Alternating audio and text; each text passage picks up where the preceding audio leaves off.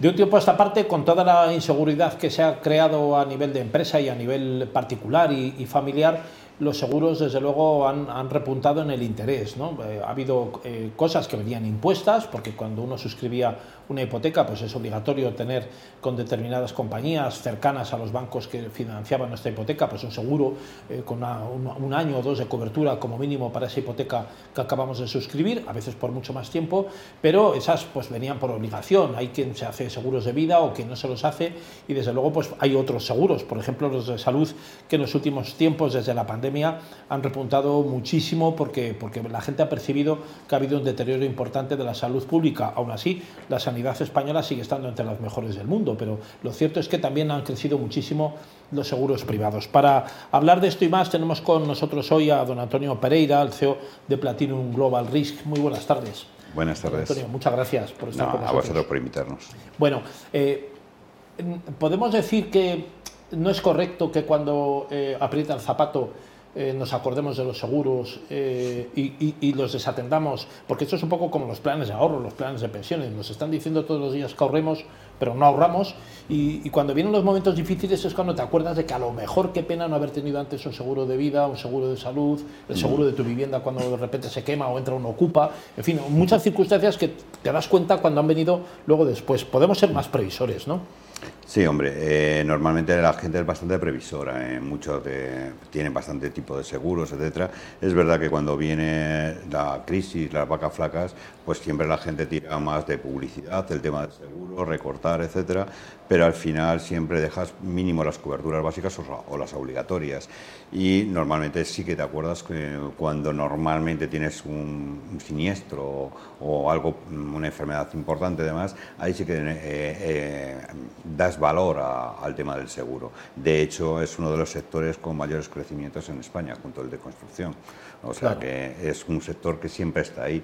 O sea que y tiene un futuro terrible. De hecho, la competencia, si solamente hace falta ver la televisión, que de cada cuatro anuncios, dos, tres es de temas de seguros. Son de seguros, claro. Don Antonio, eh, ¿es igual de previsora la empresa que la familia o, las, o los particulares?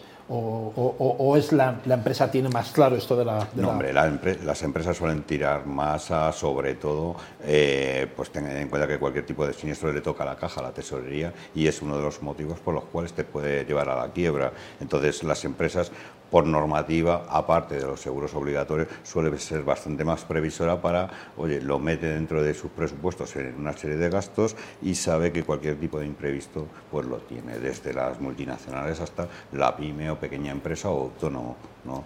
Y es una cosa que, bueno, en España antes no estaba tan concienciada y eh, últimamente, pues los últimos años, sí que es bastante más previsora la gente con todo este sentido. Claro, Platinum Global Risk eh, es una, una, una, correduría importante, mm. tiene una página web que es platinumgr.es que atiende todo tipo de todo tipo de posibilidades de seguros que nos hagan falta, ¿no? Tanto a la empresa como al particular, ¿no? Sí, hombre, estamos más especializados en temas de empresas porque tenemos gabinete pericial independiente, etcétera, que a la hora, al final tienes que buscar dentro de la gran demanda que hay pues tener algo diferencial. ¿no? Entonces nosotros principalmente lo que tenemos y por lo que somos más eh, abiertos en el mercado o se nos contacta más es justamente por el gabinete pericial que en caso de un siniestro de más siempre vamos a estar ahí y para enfrentar además por la ley del seguro eh, tiene derecho, en vez de pagarlo lo estamos dando como un servicio añadido, el artículo 38 de cualquier condición general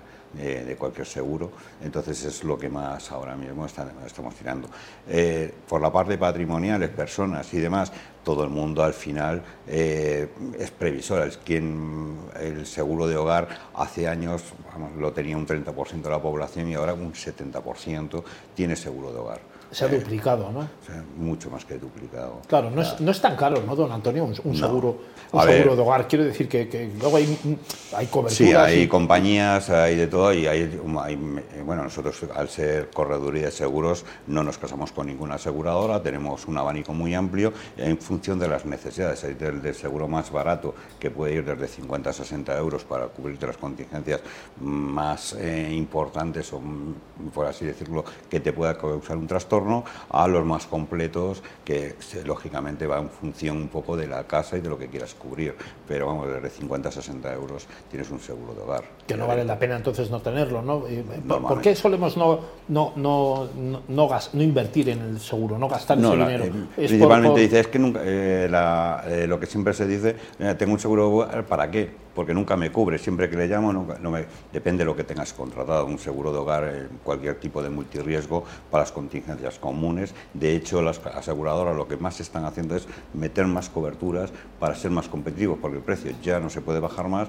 Todo lo que hacen es meter servicio manitas, avería electrodomésticos, etcétera, un poco más cotidiano, eh, cosas más cotidianas que antes era impensable. Hace 20 años era impensable que existieran esas coberturas. Claro, el robo y hasta un límite, cristales y alguna son coberturas, Las coberturas normales, ya te digo, es el servicio Manitas, el servicio de avería de electrodomésticos, que es de los más recientes que ha habido, y ahora pues otro tipo de seguro es el impago, ¿no? el impago de, alquileres, que está más de moda ahora con todo el tema de, pues bueno, la gente que deja de pagar, etcétera, búscate un abogado, desocupa, pues ya hay un seguro que salió hace unos años que está siendo bastante aceptado en el sector inmobiliario. Claro, le iba a preguntar precisamente a don Antonio sobre esto, ¿no? sobre los alquileres, porque eh, eh, también se da una circunstancia que es que tú alquilas la casa, pero no la aseguras, ¿no?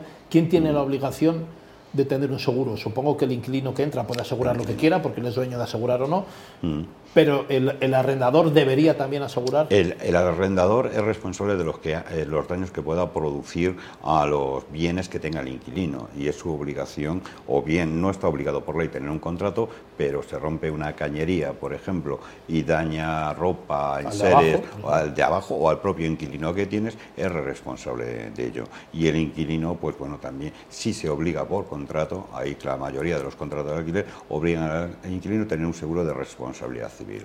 O sea, que yo que sé, cocinando, eh, por ejemplo, se produce un incendio o lo que sea, se quema la cocina y la cocina es parte de, lo que le ha dejado el, propietario, su obligación es reponerlo por ley.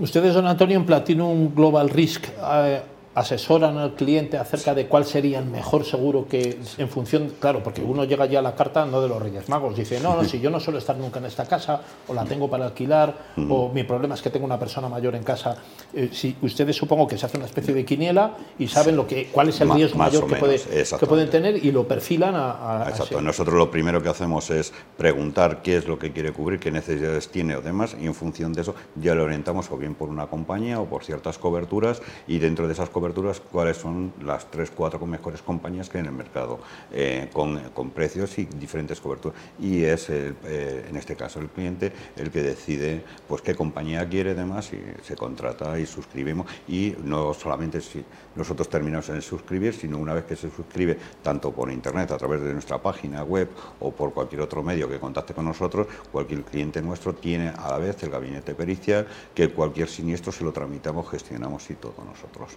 frente a la compañía.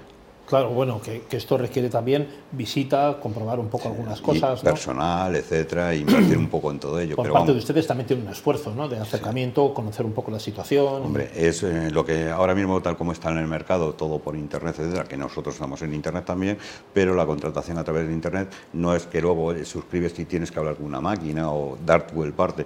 Cualquier cliente nuestro luego ya sí que tiene una persona detrás que siempre le va a atender independientemente, pues bien para o cambia la casa o lo que sea, cualquier trámite que necesite eh, dentro de administrativo como en gerencia de riesgos. Y para las empresas tenemos otro tipo de departamentos especializados en empresas. Claro, tenemos un, un, riesgo más, ¿no? Que ahora de repente hay que cubrir, que es el de los perritos, ¿no? Los, las mascotas y los animales y tal. Esto supongo que se está trabajando ahora, porque no creo que todas las compañías existía, tengan el tema. Existía ya un seguro para mascotas, sobre todo desde que salió la ley de, animales peligrosos por peso, por raza, y ahora con la ampliación esta, por lo que se ha hecho es ampliar a todo tipo de animal doméstico. ¿no? Hay compañías que ya han lanzado su producto, eh, ya lo tenían en vista a que iba a salir la nueva ley, ya habían empezado a, lanzar los productos, ver cómo, eh, eh, en el mercado qué aceptación tenía y en función de,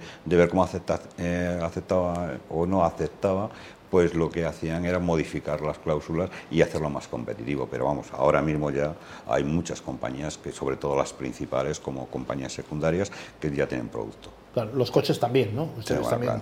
Automóviles. no hemos hablado de coches. No, mejor no lo hablamos porque eso es una guerra bestial, pero vamos, en fin, eh, eso ya todo el mundo sabe que en el mismo momento que compras el coche, lo primero que tienes que hacer, puedes incluso sacarlo sin no seguro. puedes sacarlo no sin puedes seguro. sacar, te Es lo das en el momento llamando por teléfono Sí, prácticamente. si no quieres que tengas un problema con la Guardia Civil. Y, pues- y, bueno, perderías todo. Ahí le pierdes el coche y pierdes hasta los pantalones. Puede ser tremendo. Pero eh, eh, ese seguro sigue, sigue, siguen igual, no hay previsiones. Lo que pasa es que si hay un, un poco el hábito, quizás a lo mejor, porque ya con, con las nuevas modalidades de Hmm. poseer o utilizar un coche, ¿no? Con el car sharing, de estas, Sí, estos seguros, nuevos seguros, seguros que están en el futuro de, en función de los días que tú Eh, utilices el exactamente. Eh, hay modalidades nuevas. ahí, Sí, ¿no? hay seguros diarios, o sea que lo haces, oye, que yo lo tengo. Lo único que la ley en ese sentido es muy clara. Todo vehículo a motor eh, tiene que tener un seguro obligatorio de circulación, aunque esté parado, salvo que esté dado de baja en la Dirección General de Tráfico. Ahí ya es un poco, oye, cada uno arriesga como quiere tenerlo, pero la ley es muy clara en eso. Si Cualquier lo tipo de en tu vehículo a garaje también. también es obligatorio. Hombre, no va a entrar la Guardia Civil a hacerte una foto del vehículo y Sí, va a en detectar que no en tiene la calle sí, en el mismo momento que esté en la eh, sí, claro, en cuanto esté en una vía pública es cepo te lo susceptible. pueden retirar, claro. Efectivamente. Te lo pueden retirar aparte de, de la notita de los 1.500 euros que es la IFE. Más el depósito. sanción. Más el depósito. Efectivamente. Pues eh, tenemos que estar más asegurados y ponernos más en manos don Antonio Pereira, de los que saben de seguros, que son ustedes. Antonio Pereira, CEO de Platinum Global Risk, muchas gracias eh, por estar Muy con bien, nosotros hoy. Pues no se marchen de ahí, ya saben, tenemos que estar más asegurados de lo que estamos, que de momento no hacemos mucho caso, pero luego cuando viene Paco con las rebajas siempre nos acordamos. No se vayan de ahí, tenemos una entrevista más.